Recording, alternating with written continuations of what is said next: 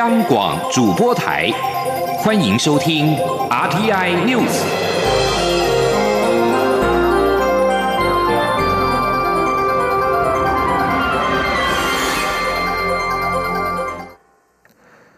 各位好，我是主播王玉伟，欢迎收听这节央广主播台提供给您的 RTI News。今天是二零一九年九月十四号，新闻首先带您关注两岸焦点。学者江明清十二号在电视政论节目当中指出，南台湾两岸关系协会联合会主席蔡金树半年前遭中国以国安理由羁押。财团法人海峡交流基金会十三号证实，蔡金树去年七月二十号在厦门失联至今，仍未获得中方的具体回应。海基会指出，蔡金树的亲友曾经在去年八月底向海基会陈情，表示蔡金树于七月二十号前往中国福建省泉州市参加两岸食品交易会，入住厦门某饭店，隔天退房之后随即失联。海基会立即去函海协会协询，并且透过管道多方查询，至今仍未获得具体回复。近期各界关注国人在中国大陆失踪的情形，海基会提醒国人，两岸制度迥异，前往中国务必留意自身安全。另外，屏东方寮乡镇顾问李梦居遭中国拘留。李梦居的家属十三号首度发表公开信，指出将持续透过陆委会、海基会努力与协助，设法与中国相关单位建立良好的沟通管道，以掌握李梦居的概况及权益，希望能够尽速厘清案情，早日团聚。同样是人权议题的讨论。奥斯陆自由论坛十三号在台北举行，今年邀请到香港社运歌手和韵师脱北者泰永浩、缅甸克钦族记者艾斯特图山，以及流亡美国的土耳其 NBA 球员坎等各领域人权动士发表演说。今年的论坛并针对香港局势召开工作坊，探讨六四天安门事件与反送中运动的差异。曾经经历天安门事件的中国民运人士杨建立指出，最明显的差异就是运用科技。另外，反送中运动是抗争者自发性的串联，而且没有走向分裂，展现非常高的公民素养。前天记者王维婷的采访报道。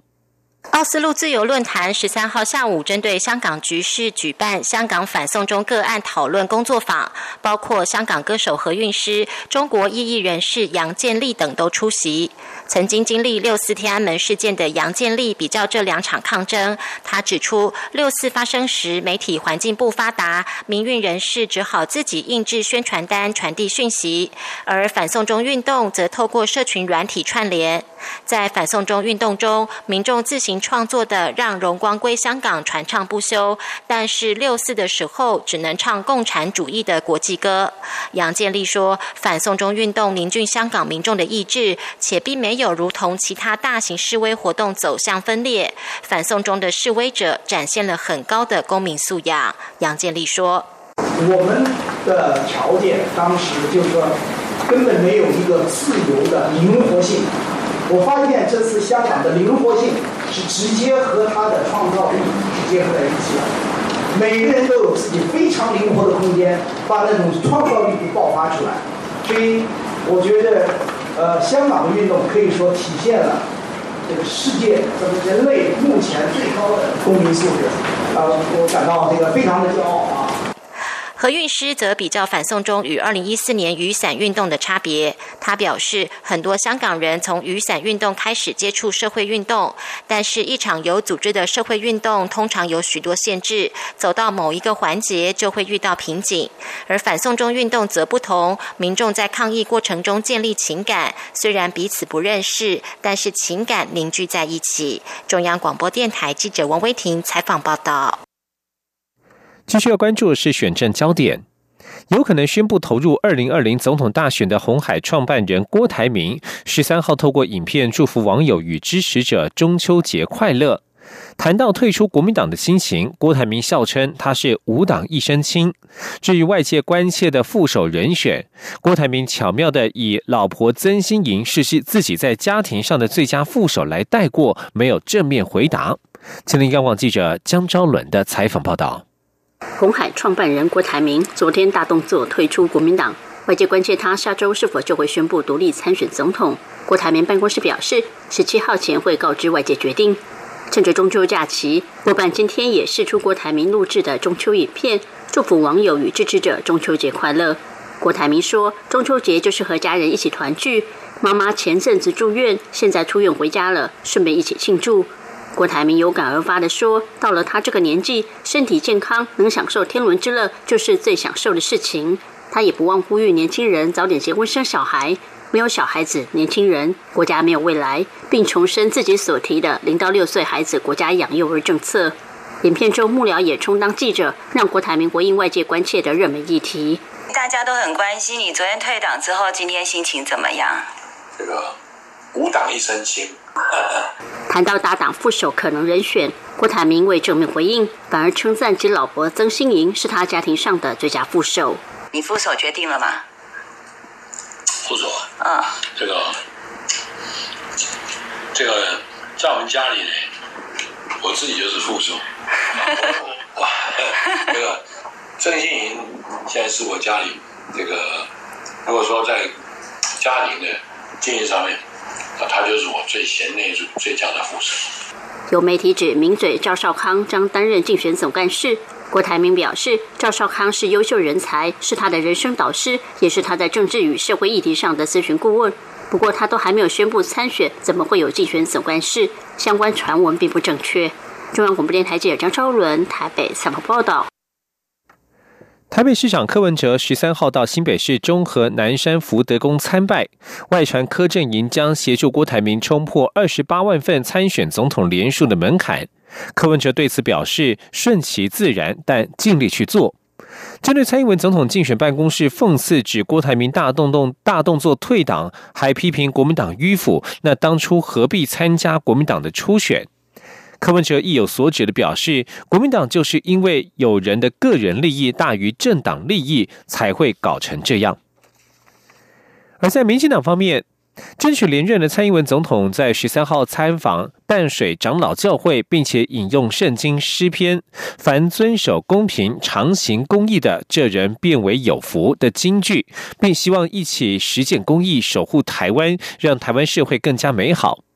蔡总统提到，过去三年多来，社会面临变迁，国际情势也在转变，中国对台湾的压力越来越大。任何一位台湾的总统都要面对来自四面八方的压力，但是在压力之下，要带着国家继续往前走，这是非常困难而且具有挑战性的过程。他感谢长老教会在过去这段时间一直支持。鸿海集团创办人郭台铭如果参选，恐怕会为明年的大选投下变数。对此，蔡总统表示，近来的发展看来，国民党的初选仍在持续当中，但是无论如何都会全力以赴，以国政为优先，并且按照既定的选举规划进行。他对整体选情有信心。前天记者刘玉秋的采访报道。红海创办人郭台铭宣布退出国民党，二零二零总统大选恐成萨卡杜战局。外界认为，郭台铭若参选，不仅冲击国民党总统参选人韩国瑜的选票，也会拉走力拼连任的蔡英文总统选票。二零二零选情可能重新洗牌。对此，蔡英文总统十三号中秋节前往台北市葫芦堵海光宫参拜时受访表示，国民党初选看来仍持续进行中，但现阶段他会以国政为优先，让国家持续往正面方向运转，而选举的部分则会依照既定的规划进行。嗯，近来的发展看起来，国民党的初选没有在七月就结束了，还在持续当中了哈。那呃，不论怎么样啊。我们还是全力以赴哦，在这个阶段，我们还是以国政优先哦。那我们把每一项的国政都做好哦。那另外，我们也按照我们的呃既定的选举的规划哦，我们稳扎稳打哈。我们对我们呃的整体的选情是有信心的。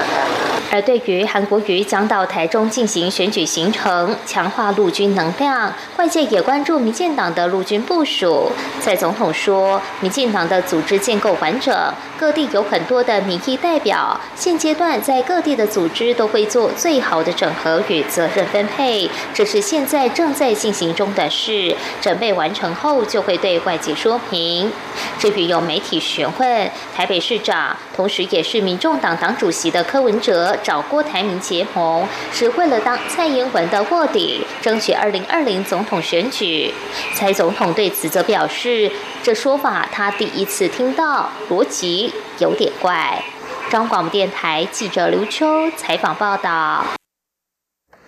至于国民党总统参选人韩国瑜抛出“里子外交三部曲”的外交政策，对此蔡英文总统以四个目标回击，表示外交并不是里子或面子的问题，而是实实在在的高度挑战，需要国际视野足够历练的人来处理。而至于高雄市长韩国瑜十三号，则是透过脸书直播祝福民众中秋节快乐。韩国瑜也谈到最近的罢免声浪，他表示就任高雄市长不满一年，发动罢免的人与法不合，都是政治操作。韩国瑜说他会直接面对罢免，接受高雄市民的裁判。前年记者王维琴的采访报道。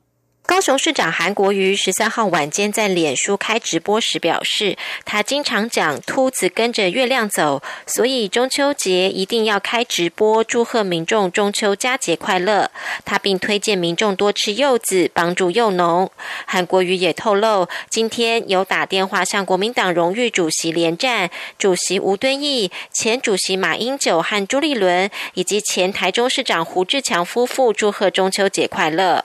谈到最近的罢免声浪，韩国瑜表示，就任高雄市长不满一年，发动罢免的人与法不合，一切都是政治操作，怎么不从娘胎起就开始罢免？韩国瑜说自己是顶天立地的男子汉，不是小孬孬，他会直接面对罢免，接受高雄市民的裁判。韩国瑜说：“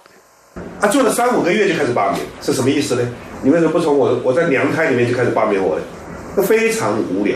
而这些人很清楚，就是和你衰的对吧？你让你没有面子，和你闹鬼的对吧？我看得太明白了。第二，他不知道我韩国瑜的个性，我敢面对罢免，很简单，做的不好，当然应该罢免。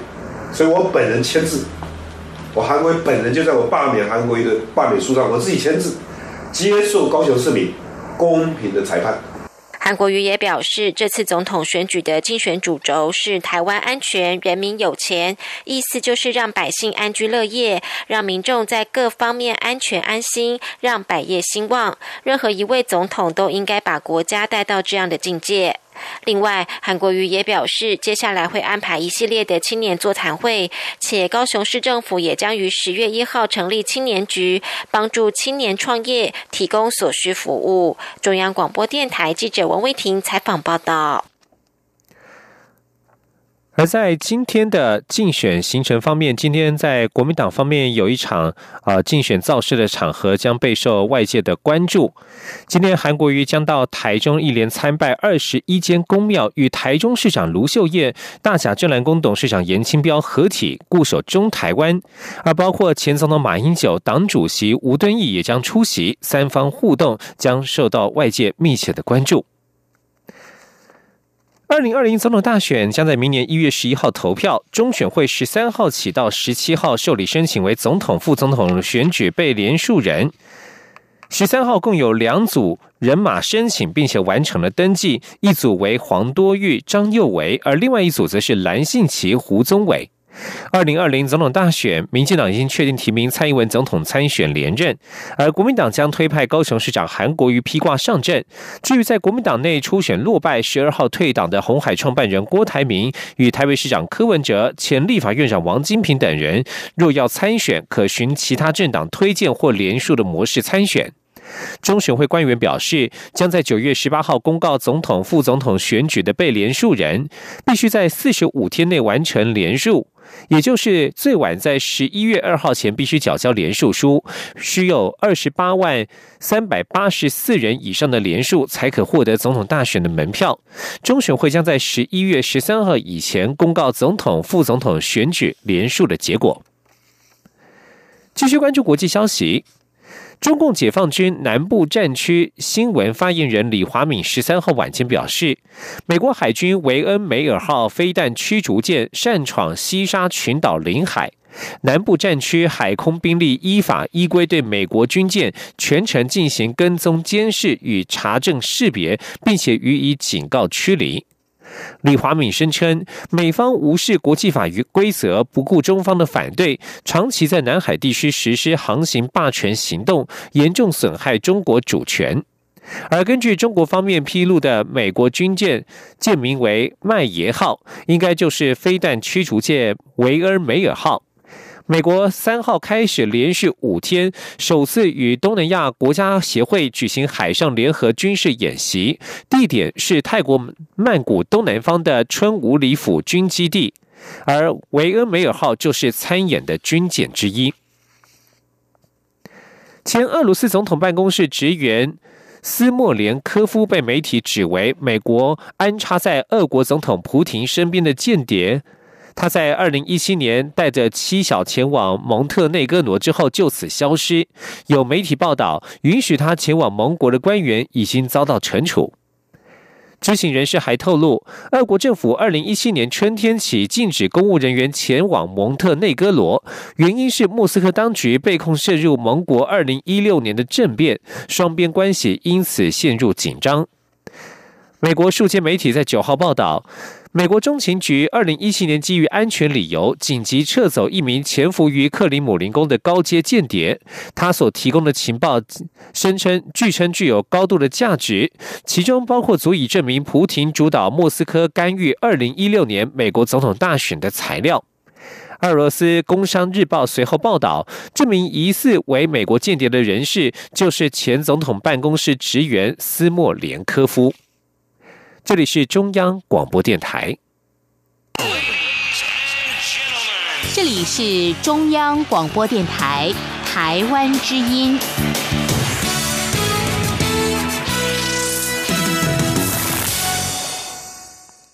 各位好，我是主播王玉伟，欢迎继续收听新闻，关注财经焦点。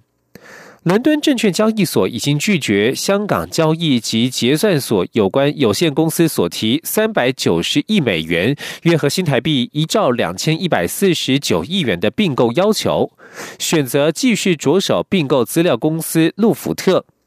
根据路透社报道，伦敦证交所在致港交所的信函当中表示，对于港交所诟病的提议，其中的一些要点存有基本疑虑。同时，港交所和香港特区政府的关系也将使得问题复杂化。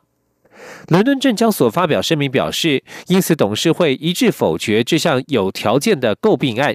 同时，有鉴于这项提案的基本缺点，董事会认为进一步接洽。毫无帮毫无帮助，而这份声明在发出之后，伦敦证交所的股价上涨了百分之一点三，较先前变动不大。香港证券交易所十一号突然向伦敦证交所提出并购的要求，两天前港交所官员才首度前往伦敦与伦交所执行长史威默会面。伦敦证券交易所在信中表示，香港证券交易所所宣称的这项并购案，在执行上将迅速且笃定，根本是靠不住的。而全球主要央行利率决策会议近期陆续登场。继欧洲央行在本周举行之后，下周美国联准会以及台湾央行理监事会议也将陆续上场。目前市场多方预估，美国将持续采取预防性降息。而至于台湾央行，尽管近几年利率决策和美国脱钩，但由于全球央行降息潮不断，台湾央行还能够维持利率多久不变，也引发关注。前立记者陈林信宏的采访报道。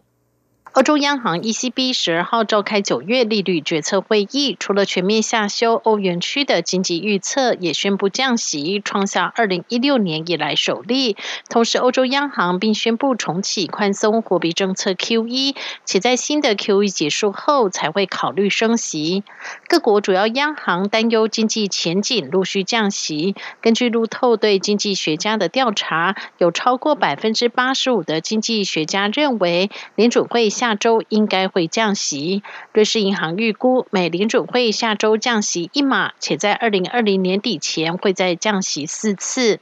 政治大学金融系教授朱浩明表示，虽然川普给联准会压力，希望降息，但是联准会会自行评估降息的必要性。目前看起来，尽管美国各项经济数据还不错，但仍呈现减缓。美国预防性降息有其必要性。朱浩明说：“大家预期经济已经慢慢走下坡了哈，那如果真的到时候经济在衰退的话。”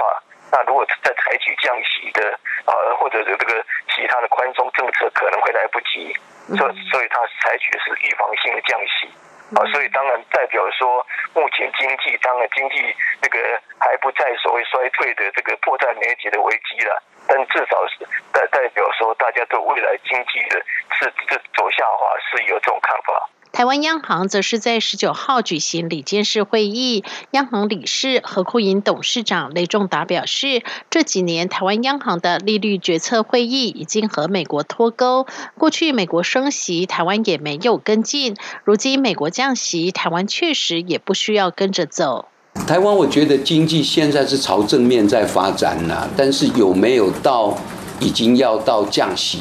多样的考量啦，对，当然是看经济的情况，看通本的情况，看大家那个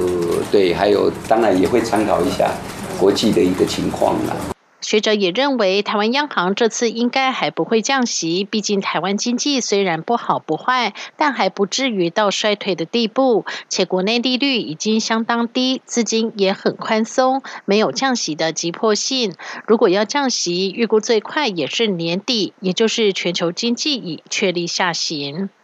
中央广播电台记者陈林信鸿报道。持续关注美国最新的经济数据。美国八月份零售销售增加优于预期，显示扎实的消费者支出应该会持续支持美国适度的经济成长脚步。根据美国商务部的报告，受惠于汽车、建筑材料和健康照护等支出，八月零售销售成长百分之零点四。经济学家原本估计，美国八月份零售销售成长百分之零点二。与去年同期相较之下，八月的零售销售年增百分之四点一，连续第六个月攀升，是二零一七年六月至今最长的成长成长时期。美国商务部十三号出炉的报告显示，可能进一步缓和金融市场对经济衰退的疑虑。不过，美国联准会预料十八号将再度降息，以减轻因为贸易紧张所造成的部分冲击。继续关注台湾的外交情势。中华民国友邦所罗门群岛在昨天针对是否要继续与台湾维持邦交召开内阁会议，预计二十一号前会有决定。对此，我外交部发言人欧江安十三号回应：我国高度珍惜与所罗门群岛的邦交，将会尽最大努力向所国表达我方的诚意。外交部也指出，所国跨党派小组报告内容有谬误、偏颇、严重扭曲事实，更谎称曾经来台湾考察并与我方进行讨论等等。台湾政府提醒所国各界人士，切勿落入预设的结论与陷阱。外交部表示，台湾高度珍惜与所国的邦交，将会尽最大努力向所国表达我方的诚意。因此，外交部政务次长徐思俭访问所罗门群岛的行程将会如期进行，以利与当地各界重要人士会晤，全力巩固邦谊。所国传出与台湾的邦交可能生变，连带损及美国的区域利益。为了协助台湾留住友邦，美国副总统彭斯将利用联合国大会召开期间，与所国总理苏加瓦瑞会面。另外，所国当地的岛屿太阳报报道，澳洲有意松绑永久居留权等利多给所罗门，避免所国快速倒向中国。消息人士透露，澳洲总理莫里森将在本周向所罗门总理苏加瓦瑞宣布利多措施。继续关注的则是非洲猪瘟的防疫。非洲猪瘟疫情在亚洲国家蔓延，由于中秋佳节，民众常常会从国外携带肉质的月饼回台。非洲猪瘟中央灾害应变中心日前特别宣导，根据防检局统计，近期违规携带肉品入境的件数没有再大幅上升，但是零星的案例仍集中在国人。至于针对手提行李检查，目前仍在动态检讨，有必要会再进一步扩大。今天记者陈林信宏的采访报道。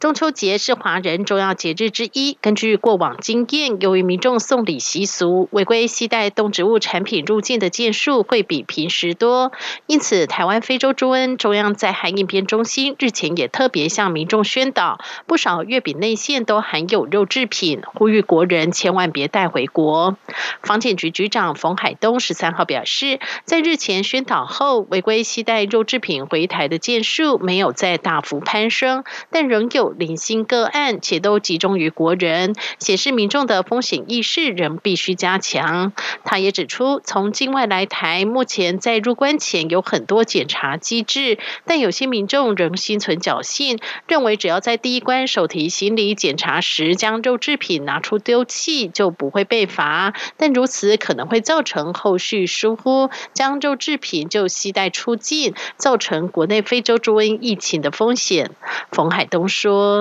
因为我们其实已经有很多检查的，尤其像桃园机场已经有检查的机制。那前面那个手机行李的检查，基本上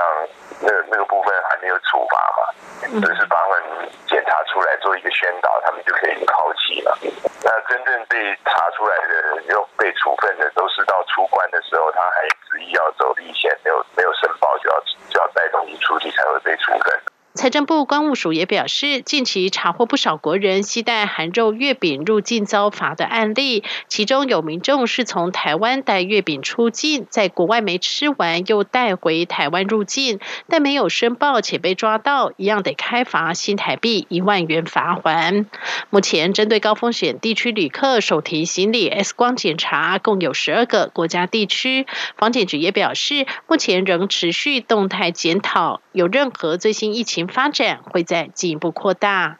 中央广播电台记者陈林信鸿报道。提供您公益讯息：为了帮助弱势孩童填补成长的空缺，蔡依林、凤小岳以及体操王子李志凯等十八位名人艺人特别响应家福基金会“用爱补位”公益竞标活动。蔡依林更是趁是今年的生日，适逢中秋假期，录制影片向粉丝喊话，希望大家省下为他庆生的钱，一起帮助更多需要帮助的孩子，更有意义。吉林刚网记者江昭伦的采访报道。为了帮助弱势贫困孩子自立，家福基金会今年再度举办“用爱补位”公益竞标活动，包括艺人凤小岳、曾之乔以及体操王子李志凯。棒球选手林志胜等名人都加入家福娃娃铺满签拍网络义卖行列，竞拍活动即日起到九月十八号截止。担任家福基金会代言人的天后蔡依林也没有缺席，不止参与家福娃娃铺满签拍，还捐出她为家福拍摄《无穷世代》公益短片中的全套服饰参与义卖。由于今年生日适逢中秋假期，蔡依林也特别录制影片鼓励家福孩子，同时呼吁粉丝们。如果能将买礼物祝贺他生日快乐的钱省下来，一起帮助需要帮助的人，对他来说就是最棒、最有意义的礼物。呼吁大家一起加入补位大队，成为捐助人。蔡依林说：“他们的心驱动他们往前的那一种毅力，还有他们懂得珍惜。”我觉得这会让他们在以后的路上成为非凡的人。希望可可以有更多更多的五位大队在孩子学习的路上可以陪伴他们，然后给他们呃学习到更多可能他们意想不到的可能性。家福基金会表示，家福扶助的孩子中有将近七成是单亲家庭，有一成为隔代教养，也有不少家长因为残疾没有工作能力。经济困境影响小朋友课业学习与才能拓展的机会。本次竞标所得将全数用于家福无穷世代计划，填补弱势孩子的教育空缺。中央电台记者张昭伦台北采访报道。新闻最后提供您体育消息。二零一九年世界杯男篮赛四强第二战，阿根廷全场几乎一路领先。前一场爆冷门扳倒卫冕军美国的法国无力对抗，阿根廷最终是以八十比六十六胜出，将与西班牙争夺本届比赛的冠军。稍早一场第一场四强赛，西班牙与澳洲上演二度延长恶战，西班牙中场是以九十五比八十八力克澳洲，收下冠军赛的门票。阿根廷的五朝元老史科拉无疑是这场比赛当中表现最亮眼的球员，攻下二十八分、十三个篮板。以上新闻由王玉伟编辑播报，这里是中央广播电台台湾之音。